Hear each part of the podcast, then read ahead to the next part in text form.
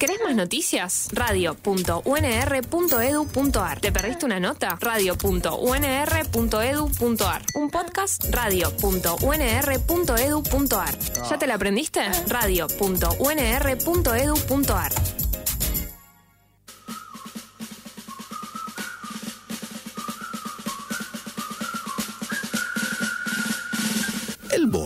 el único animal que tropieza dos veces con la misma cáscara de banana.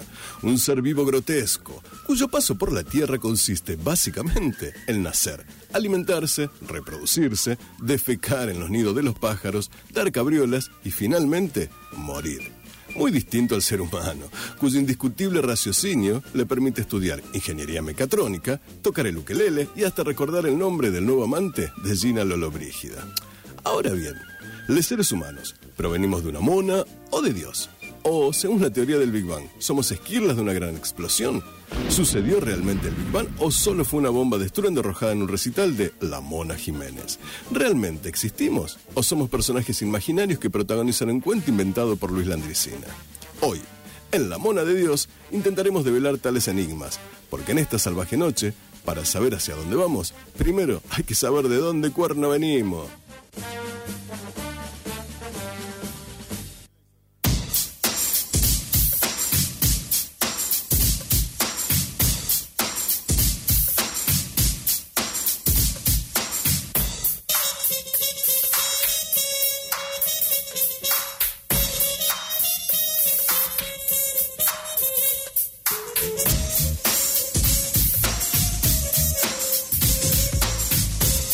Buenas noches, estamos aquí en La Mona de Dios en Radio Universidad Rosario, luego de Doctor Smooth.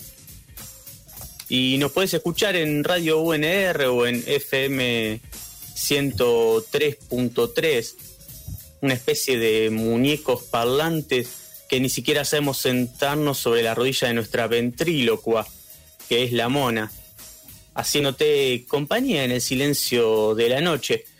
Y estamos también en Instagram y en Facebook, en ambos como La Mona de Dios, donde podés escuchar programas anteriores si no te alcanza con este.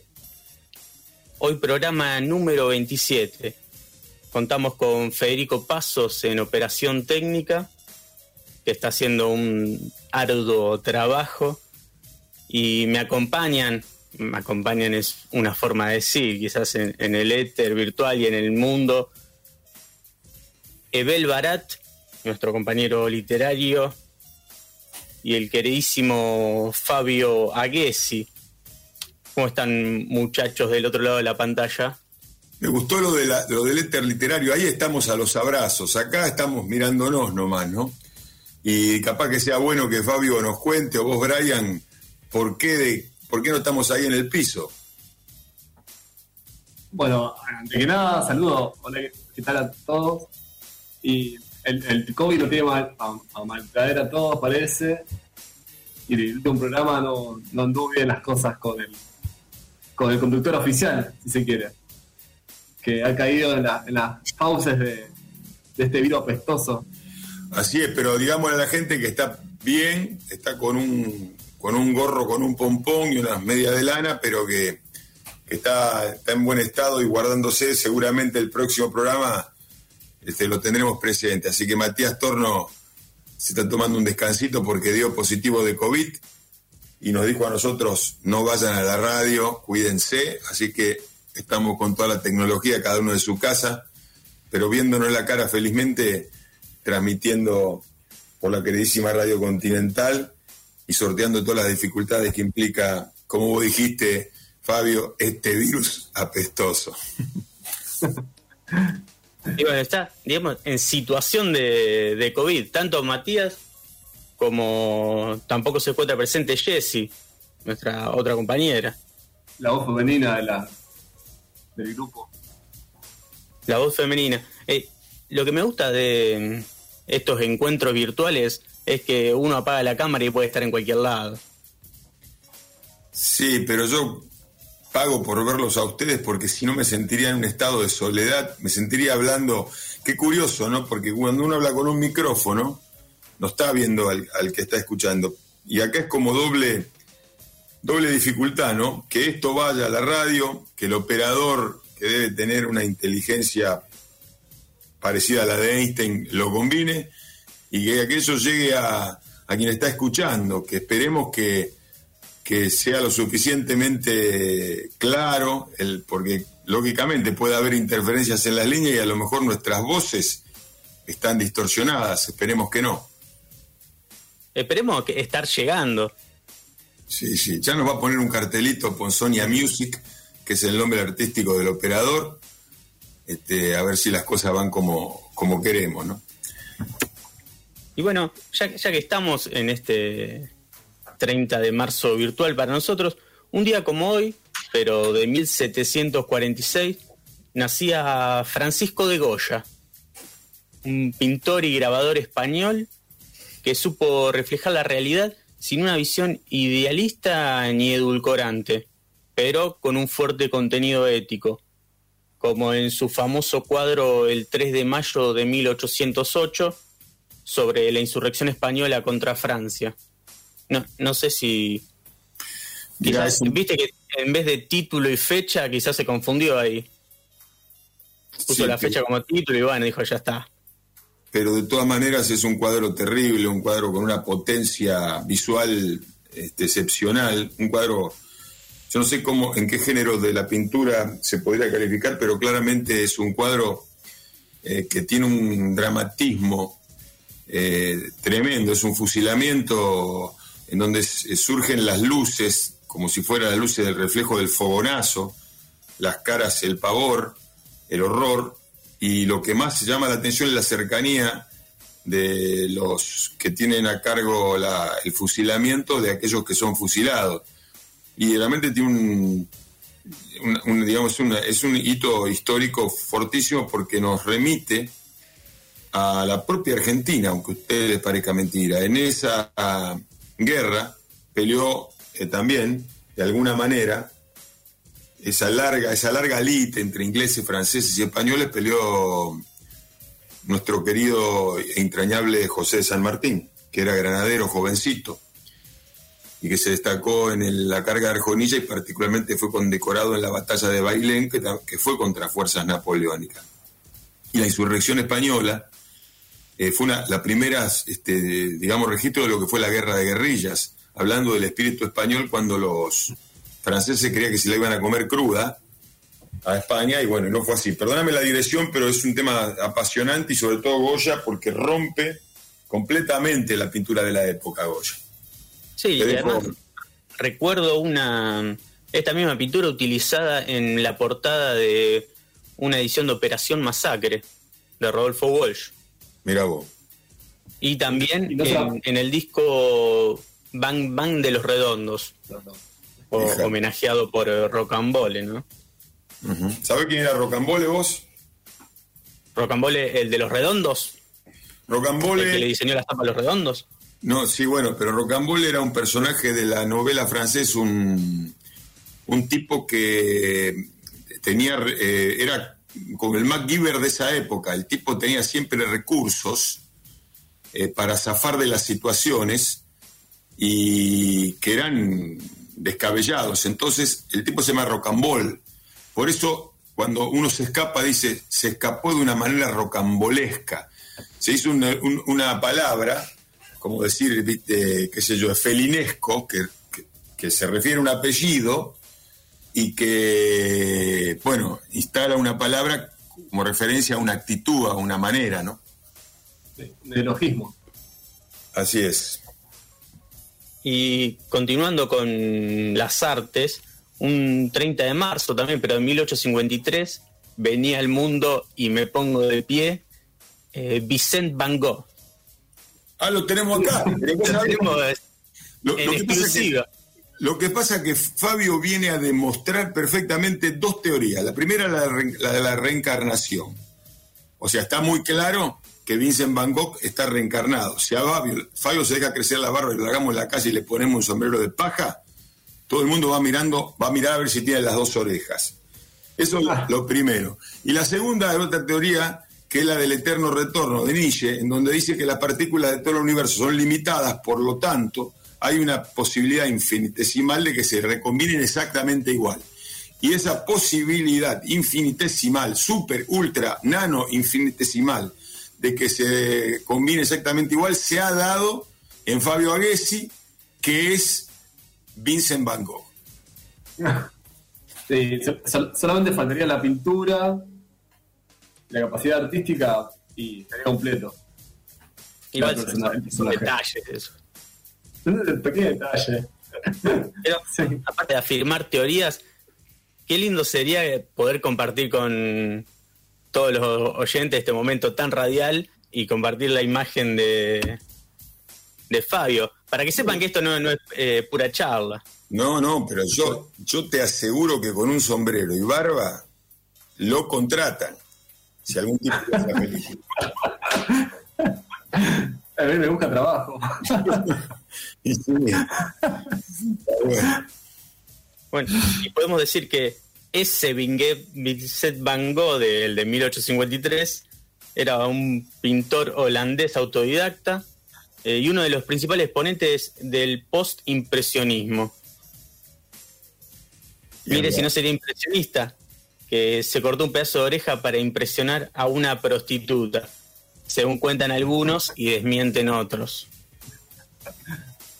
Sí, pero vos sabés que entre, justamente hoy cuando entremos a hablar de literatura, un abordaje muy, muy importante. Mirá, vos lo nombraste, yo no me quiero adelantar y vos manejás los tiempos. Así que me decís, pero los autorretratos eh, son sumamente importantes para entender eh, la literatura que vamos a abordar, que es la de María Gainza. Eh, que por supuesto me parece que es el momento de, de- de decir que, que nosotros siempre estamos auspiciados por la, la librería y por la editorial Homo Sapiens, que, que tiene este libro, es un libro extraordinario, y lo que hace María Gainza en el nervio óptico es literatura del yo. Y la literatura del yo se emparenta muchísimo con el autorretrato, muchísimo con el autorretrato. Daría para un análisis muy largo, que no lo voy a hacer, ni siquiera creo que estoy capacitado, pero por lo menos sí para participar. Pero quiero decirte que Van Gogh fue un tipo que se autorretrató en reiteradas oportunidades, una de ellas con la oreja vendada. Y que el autorretrato implica muchísimas cosas. Es un mensaje a sí mismo, es una búsqueda de la propia personalidad, es una, una mostración hacia el otro que está observando de lo que el autor cree que es. Y todo esto está en el libro El nervio óptico y no es casual, perdóname la digresión, Brian, de que nervio óptico se refiera justamente a eso que nos permite el fenómeno de la visión, con toda la subjetividad que implica la selección de la propia visión y las condiciones en que uno está viendo.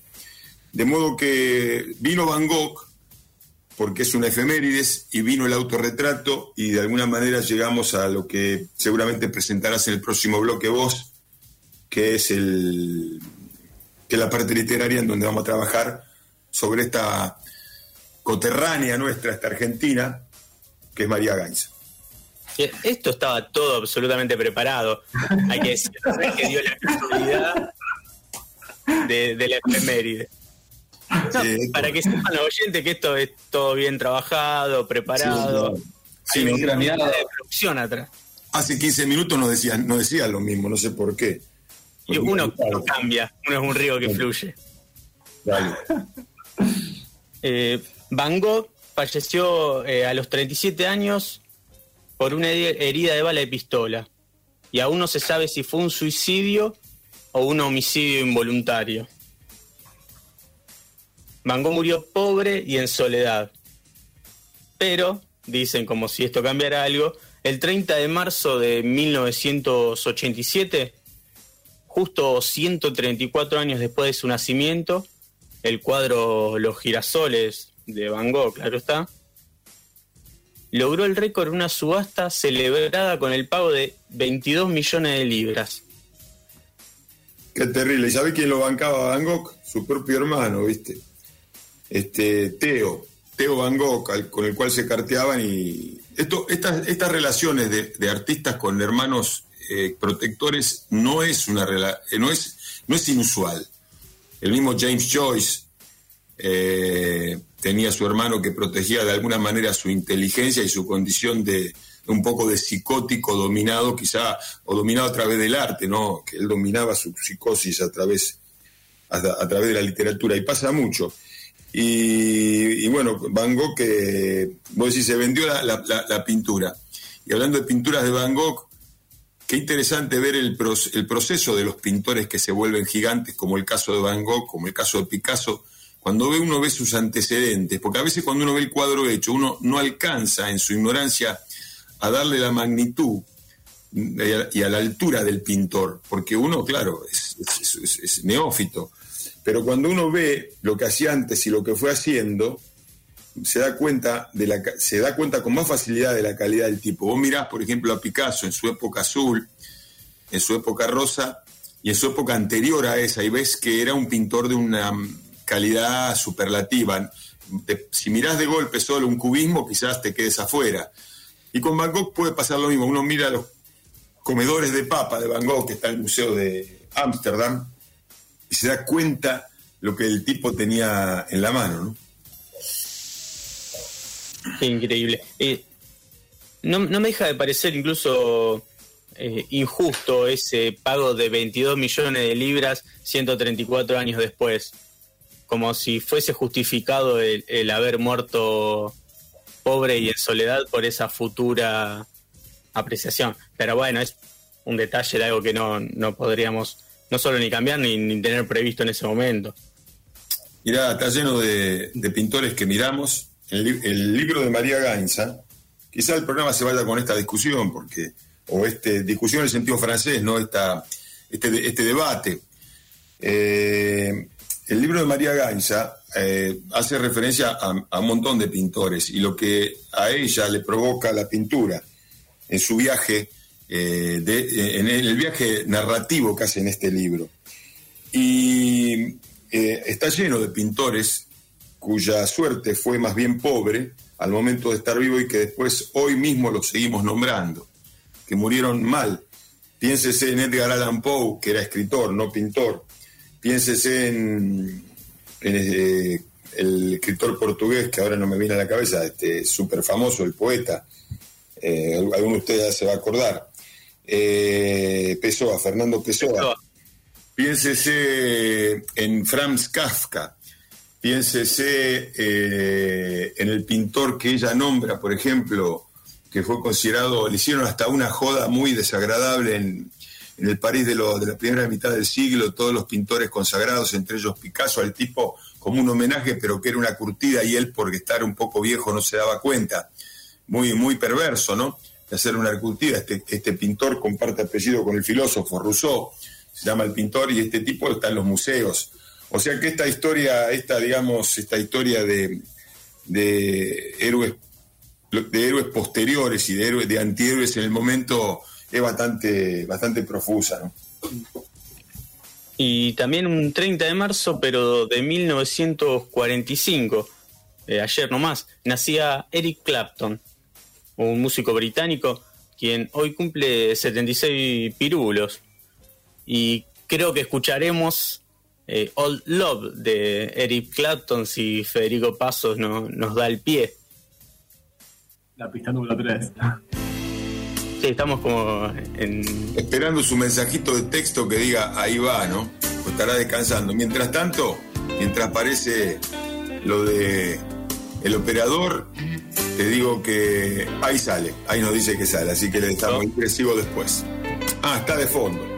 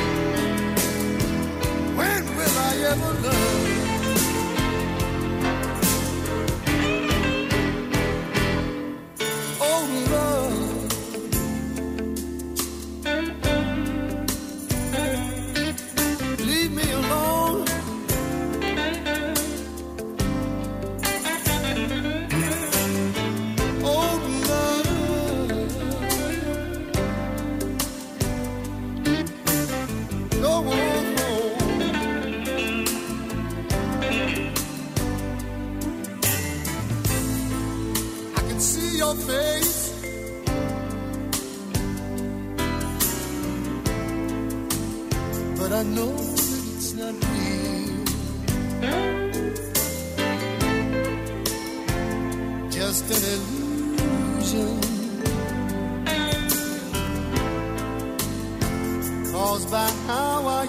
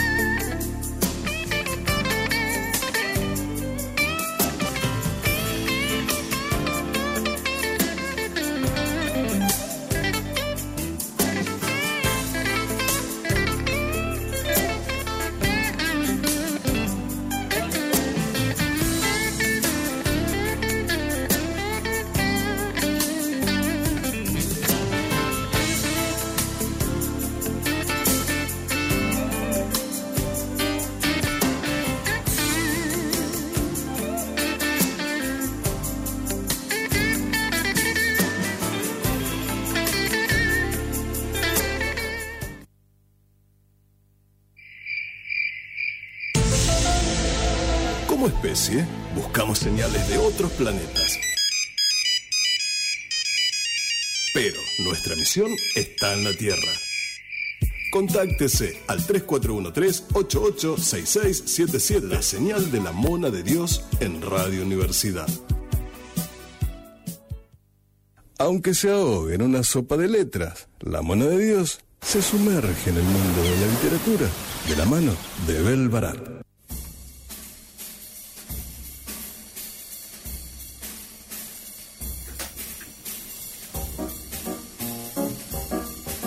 Seguimos en La Mona de Dios, Radio Universidad, eh, hoy, esta noche, de manera virtual. Y tenemos el agrado de, que, de contar con Ebel Barat, que nos va a compartir eh, la historia y la escritura de la escritora María Gainza. Bueno. Argentina, ¿no? Sí, una mujer joven, un descubrimiento. Eh, María Gainza es una escritora que ha producido tres libros hasta el momento, eh, entre los cuales se cuenta un libro que sorprendió muchísimo a los lectores y que tuvo una trayectoria fulgurante, como es El Nervio Óptico. Ella mm, es una mujer que se crió en el ambiente aristocrático de la capital federal, la calle Libertador, es pariente de los que dueños del diario La Prensa, los Paz, ella es Gainza Paz, eh, y, de, mm, de alguna manera se crió dentro de lo que formaba parte de esas familias de prosafia, de esas familias ilustres de la capital federal, con todos los contactos y de alguna manera con un aislamiento de lo que es este, la Argentina profunda que está ahí nomás a 20 cuadras de ese lugar. Eh, ella lo reconoce y de alguna manera es un poco rebelde a lo que le tocó. ¿Lo refleja en su escritura esa rebeldía?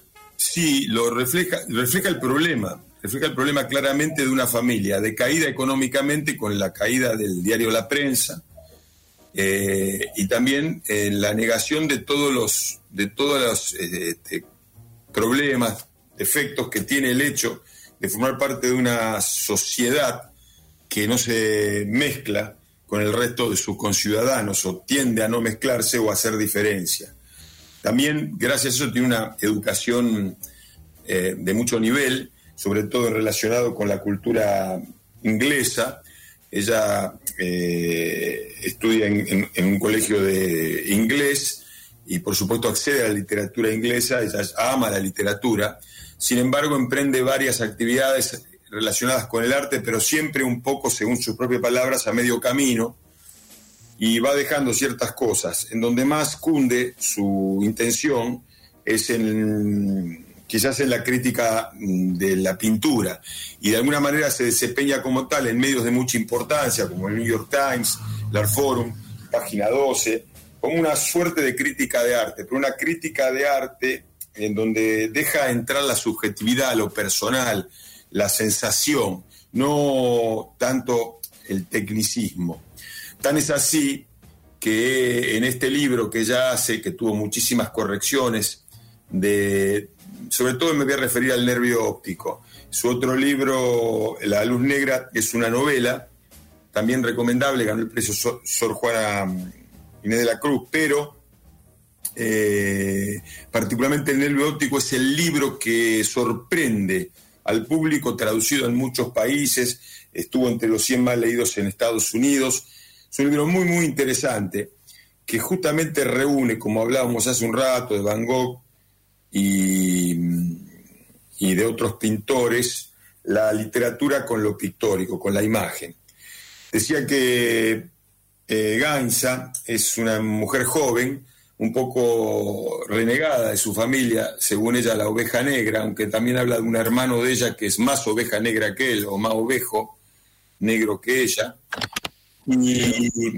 Y, de alguna manera ella se casa con un músico eh, que se tenía que ganar la vida como podía, y pasa de, de ser una aristócrata, digamos así, o una o criada con visos aristocráticos, aunque la familia estaba venida menos, familias que se recuestan mucho más en el pasado que en lo actual porque la gloria les, fue pasada, eh, se casa con un tipo normal, digamos así, si cabe la palabra, pero adjetivo, pero un tipo, digamos, que tiene que ir al hospital público, que tiene que ir a la escuela pública y que tiene que vivir como cualquier ciudadano pedestre. De hecho, este hombre se enferma y todos los tratamientos que le han hecho eh, fueron en, el, en la digamos, en la salud pública, él, muere, ella es viuda, eh, siempre tuvo Hopkins, pero se murió de un infarto, curiosamente y paradójicamente, cosa que ella trata de alguna manera, en algún momento, en sus escritos.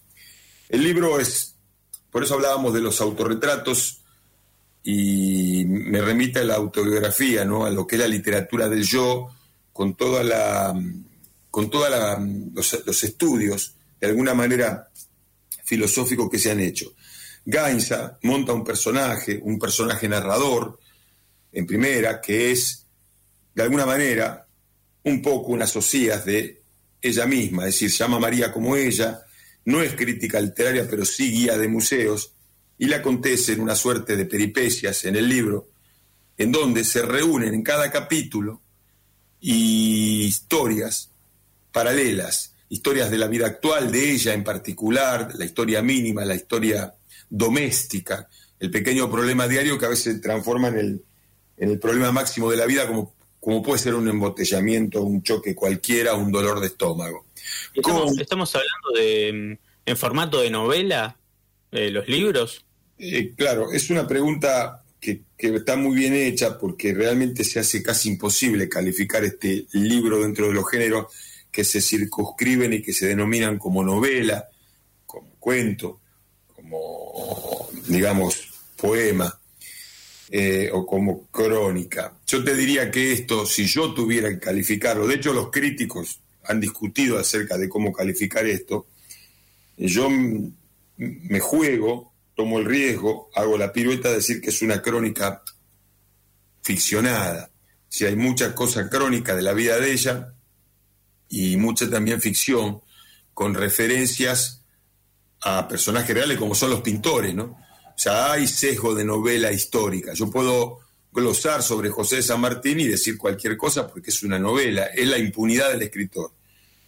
De alguna manera, ella es un ejercicio bastante interesante, que es armar un personaje muy pegado a ella, muy pegado a ella, de hecho comparte el nombre, pero no es exactamente ella. Y ese personaje va discurriendo por museos, por las pinturas, y habla, nos permite enseñarnos en la narración acerca de ese pintor, pero a su vez narra historias paralelas que se imbrican, que se, que se cruzan con la, con la historia a lo mejor de ese pintor, que puede ser una parte real y una parte ficcionada, una parte real y una parte este, hiperbolizada, es decir, esto lo sé, pero lo agrando. y, los, pintores, eh, digamos, reales o también son ficcionales? No, no, los pintores son completamente reales y ella arranca de cuadros de pintores, de tal o cual cuadro, y ese cuadro a ella le da un, la empuja, la moviliza, eh, digamos, le, produce un efecto que ella hasta califica de físico en donde eh, de, esa impresión tan fuerte de un cuadro de un pintor, incurre en la vida del pintor, nos muestra parte de su biografía, sobre todo la más colorida, no se queda quieta si tiene que ficcionar, pero siempre con mucha base acerca del pintor, y paralelamente cuenta cosas que tienen un denominador común en el capítulo. Por ejemplo, si habla de Toulouse-Lautrec y de sus pintoras de, y sus pinturas eh, prostibularias en, el Montmartre, también va a aprovechar y va a contar de pinturas prostibularias en el, en el, digamos, la pintura japonesa, que eso ocurre porque hay toda una pintura japonesa prostibularia que acontece, eh, que comienza en, los barrios de Tokio, sobre todo en los barrios que se dedican a eso, y de ahí va a una prostituta, a lo mejor que está ejerciendo de tal en un lugar, en, un hospital, lo cual es muy, muy choqueante porque hace una prostituta en un hospital, pero a lo mejor una, prostituta con el mero hecho de exhibir sus dones frente a un hombre imposibilitado merece una, un emolumento, digámoslo así. O sea que entra también lo novelesco, lo, forzado en el buen sentido de la palabra. Lo que es garantizado en María Gainza, esta escritora que quiero circunscribir muy rápidamente, es el entretenimiento, es el, la circulación por este libro que algunos denominan novela, pero por, este, por esta crónica ficcionada del tamaño de una novela corta, 150 páginas, súper dinámico, súper fresco y, con muchísimo de autorretrato, Por eso otra vez lo mismo. Por eso con mucho, mucha literatura del yo, la literatura del yo mereció el análisis de Barthes, de Foucault, de Gustorf, de muchísimos filósofos, y qué es lo que una persona quiere hacer cuando habla de sí misma y qué puede hacer. A lo que, lo que único que voy a decir de la literatura del yo es lo que nos dice mm, Barthes, que una persona que habla de sí mismo, primero escoge un narrador para hablar de sí mismo. Ya hay un sedazo, un filtro que no permite ver la realidad químicamente pura. En segundo lugar, describe hechos, no todos los hechos, hechos escogidos, de modo que otra vez hay subjetividad ahí para narrarse a sí mismo. Y por ter- en tercer lugar, eh, dice, él lo- los describe como los vio, como los vio el que está escribiendo ahora, que no fue el que los vivió en aquel momento, porque como el río de Heráclito nunca es el mismo y uno cambia. Entonces, para Bartes, la autobiografía es un género imposible, sigue siendo siempre una ficción. Por supuesto que otros filósofos dieron alguna puntada más, como es el caso de Foucault, que también voy a nombrar, y de alguna manera Foucault dice que si bien el autor está difuminado en sus hechos, eh, es, es claro que a través de su literatura uno puede aproximarse a eso que lo compone, que lo conforma, darse cuenta de cómo es él. Toda esta perorata, de alguna manera, lo que quiere decir es que leyendo este libro, con, este, con esta narradora tan pegada a la autora, esta narradora María, nos Sí, y permite- además que se llame María también, es como que puso un- una narradora, pero al mismo tiempo es ella.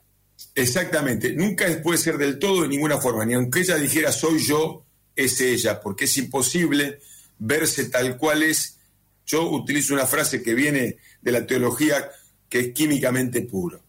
Entonces, eh, lo que quiero decirte es que este libro, como bien dice Foucault, si bien eh, siempre termina siendo una ficción, una ficción de la biografía de los autores, una ficción de los hechos que le pasan a la, a la protagonista, una ficción de las personas que ella narra, que son otros, en hechos, en historias que está viendo, esa ficción, de alguna manera, por el modo de narración de este libro, nos lleva a ver, nos acerca a esa personalidad que es la de María Gainza.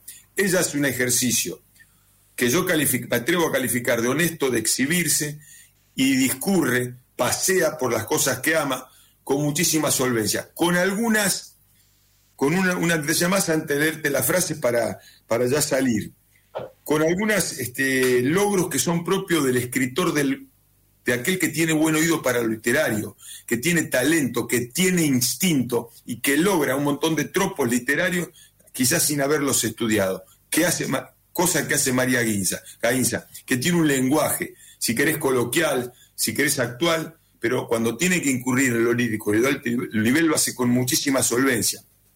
Por eso insisto, un libro novedoso que nos presenta una, eh, mm, un autor, una autora que promete muchísimo, veremos si en el curso del, del tiempo se va cristalizando esta potentísima promesa que es María Gainza. Para, para digamos, este, eh, eh, digamos, este, coronar de alguna manera esta, mm, esta entrada literaria, te leo alguna frase de ella que me parece, del libro, que me parece que son este, particularmente eh, sobresalientes. Referente a una muerte, ¿no? Y no sé qué hacer con esa muerte tan tonta, tan gratuita, tan hipnótica, y tampoco sé por qué lo estoy contando ahora, pero supongo que siempre es así. Uno escribe algo para contar otra cosa, en referencia a lo que veníamos diciendo. Otro de, de su frase dentro del libro. Me levanto, los rescato, saco una patilla, después la otra. Parecen las patas de un mosquito amazónico y se me parte el corazón. La sensación de fracaso me aplasta. Definitivamente estoy mal equipada para afrontar la realidad. Soy un ejército de uno que, a metros nomás del enemigo, se da cuenta que olvidó la bayoneta. Se refiere cuando rompe un, lente, un anteojo de ella, las patillas, y lo, lo lo, digamos, impotente que se siente con el pequeño drama cotidiano, pequeño, casi inexistente, que te venía comentando de la propia vida de ella, ¿no? Otra frase. He llegado a respetar esa puntada, a prestarle atención, porque mi cuerpo alcanza, alcanza conclusiones antes que mi mente. Más tarde, rezagado, llega a la escena mi intelecto con su incompleto kit de herramientas. Justamente el efecto de las pinturas, le da un golpe en el cuerpo y después ella lo racionaliza. ¿no? Pero fíjate qué, qué lindo modo de decirlo, ¿no? Y además escribe en imágenes. Sí, realmente es, es muy interesante, Gainza. Hay un momento muy claro, hay un día y una hora cuando se está cerca de alguien que empieza a enloquecer y de repente una se convierte en guayer. Esa última noche vislumbré los refusilos en su mente. Nunca hablé con nadie sobre lo que vi, tampoco hubiera sabido con quién. Me retracto porque lo leí con mal tono, sería así la frase.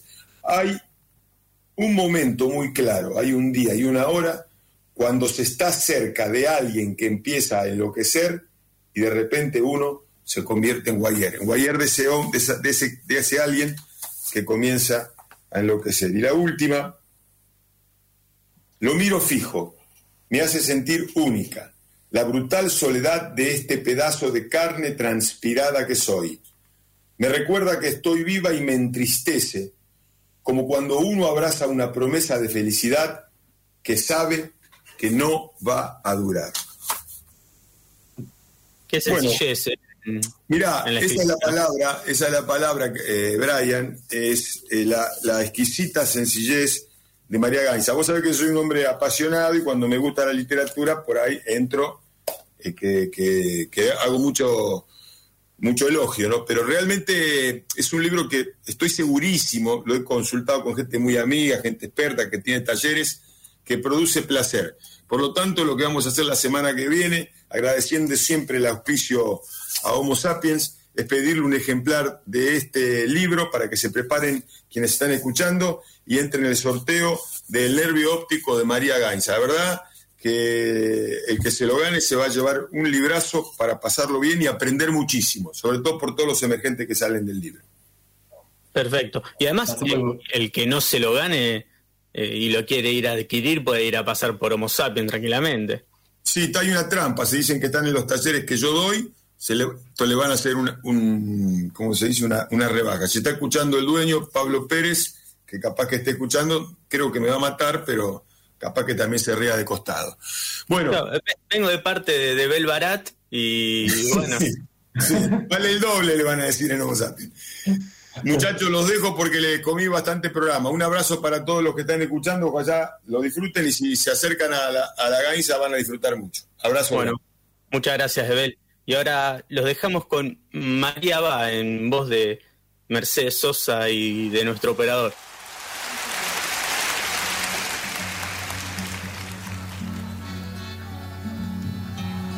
mirar rasgados, patitas chuecas, María va pisando apenas la arena ardiente, María va calcina al monte un sol de fuego, María va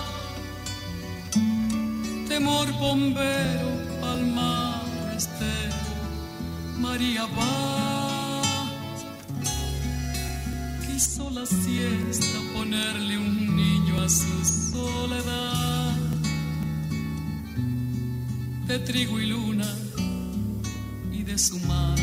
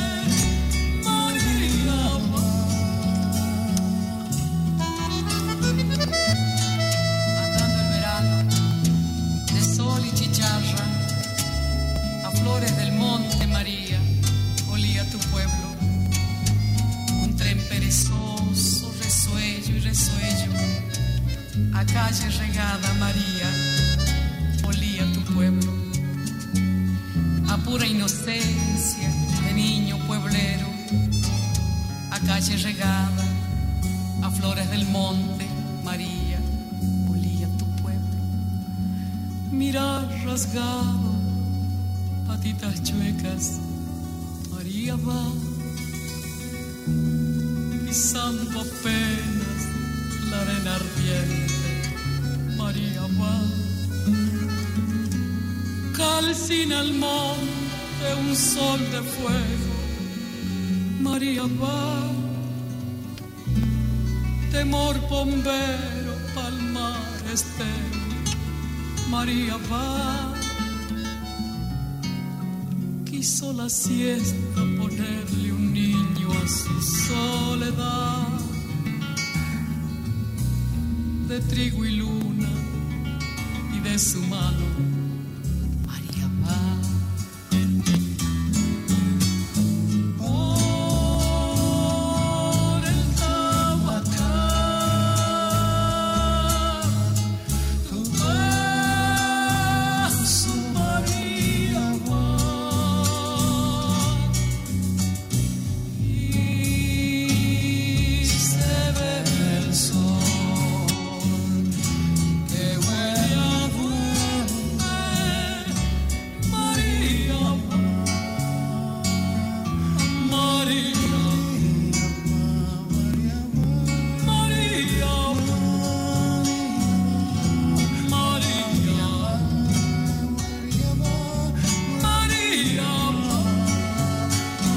Nuestro programa de radio se llama La Mona de Dios y queríamos, no sé, algún tipo de referencia, si nos va a ir bien con este nombre, si se lo cambiamos, ¿qué te parece? Se llama La Mona de Dios el programa. No, no, está, está bien, está bien.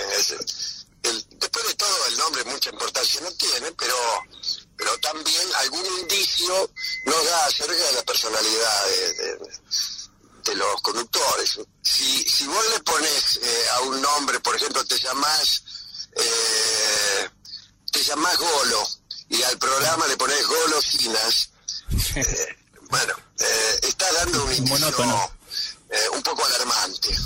El tipo que, que oye el nombre del programa siente una pulsión a huir a la gran carrera. Es así. En cambio, este programa tiene un título que uno puede no comprender incluso, pero tiene, tiene su atracción, tiene su atracción. ¿Por qué esa cara larga, mona? ¿Otra vez te manchaste tu vestidito con dulce de leche y banana?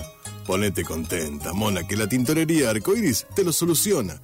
Tintorería Arcoiris tiene servicio de lavandería, limpia tus acolchados y frazadas para que no tengas frío y te deja como nuevas tus alfombras, cortinas y el tapizado de tus sillas, sillones y accesorios de bebés monitos. Y con retiro y envío a domicilio gratis. La encontrás en Necochea 2940.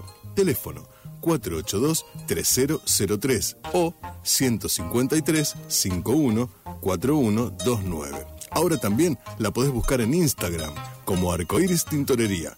Llámanos o escribinos de parte de la mona que hay grandes descuentos. Ya te veo contenta otra vez, monita, ¿eh? Porque cuando la mona limpia y plancha, suceda, mona queda. ¿Pero qué mona? En el periodismo informativo casi todas son pálidas que inducen al corchazo, pero hay excepciones que confirman la regla. Las simpáticas y esperanzadoras monoticias de la semana.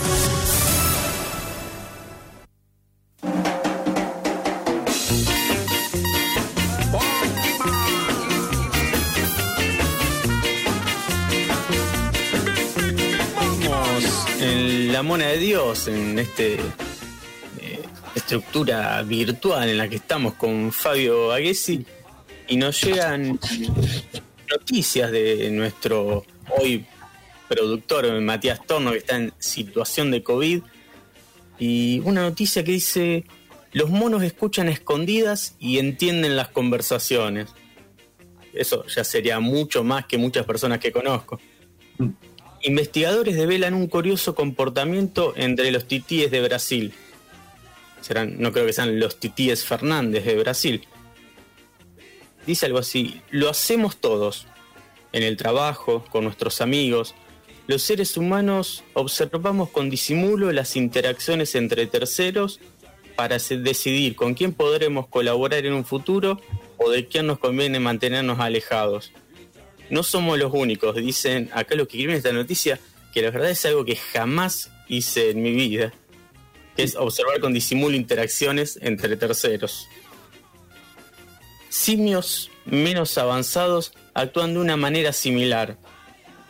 Antropólogos de la Universidad de Zurich han llegado a la conclusión de que los titíes de Brasil escuchan a escondidas las conversaciones de sus congéneres y además las entienden. Vamos a ver si dicen cómo se dieron cuenta de que las entendían. Los investigadores utilizaron imágenes térmicas para medir de manera no invasiva los cambios de temperatura en las caras de los monos. Su objetivo era cuantificar las respuestas emocionales sutiles. Dicen, podemos usar esta técnica para demostrar que los titíes no percibían las interacciones vocales entre congéneres como la mera suma de los elementos de una sola llamada, sino que los percibían de manera integral, como una conversación, asegura Rael Brugger, primer autor del estudio. Y, igual es un, el estudio tiene que hacer en, en invierno o en verano, digo, porque si le miden la temperatura a los monos, eh, como... Claro, depende- que- de- solo tenía calor. Claro. No, Dicen, un animal que experimente un aumento en la excitación emocional mostrará una caída en la temperatura de la superficie facial, especialmente en las regiones más expuestas, como la nariz. Entonces parece que claro, la excitación emocional te aumenta la temperatura por dentro y te la baja por fuera. por fuera. Algo así, como, eh, como cuando tomas alcohol. La medición de la radiación infrarroja emitida mediante termografía permite registrar estos cambios.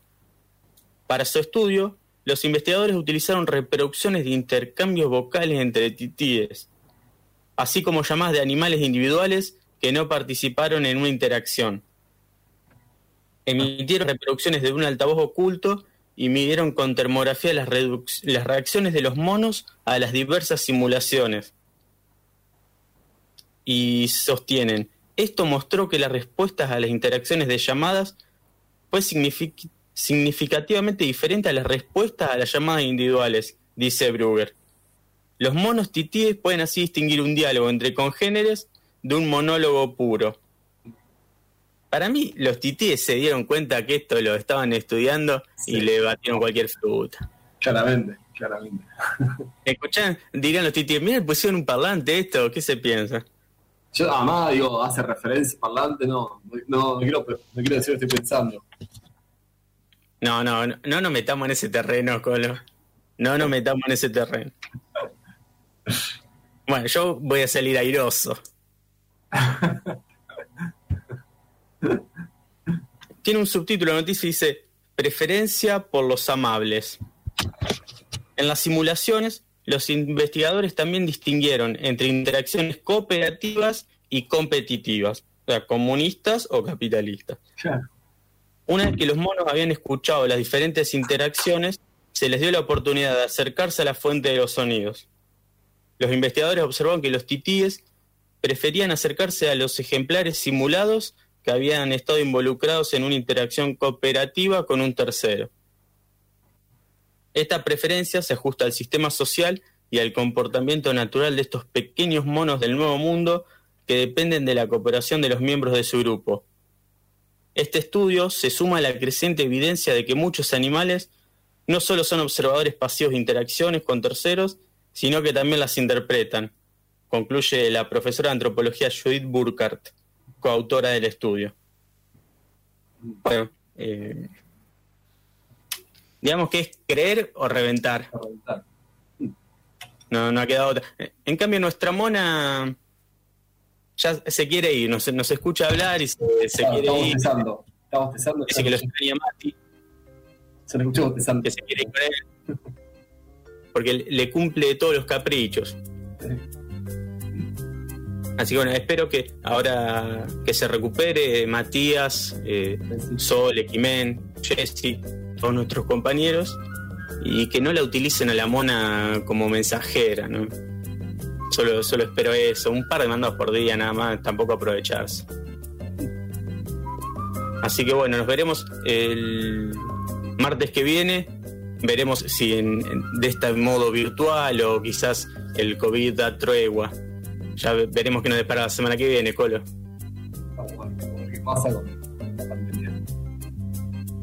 Bueno, nos vemos el martes que viene y lo dejamos con los caballeros de la quema y raja rata. Tengan buenas noches a todos.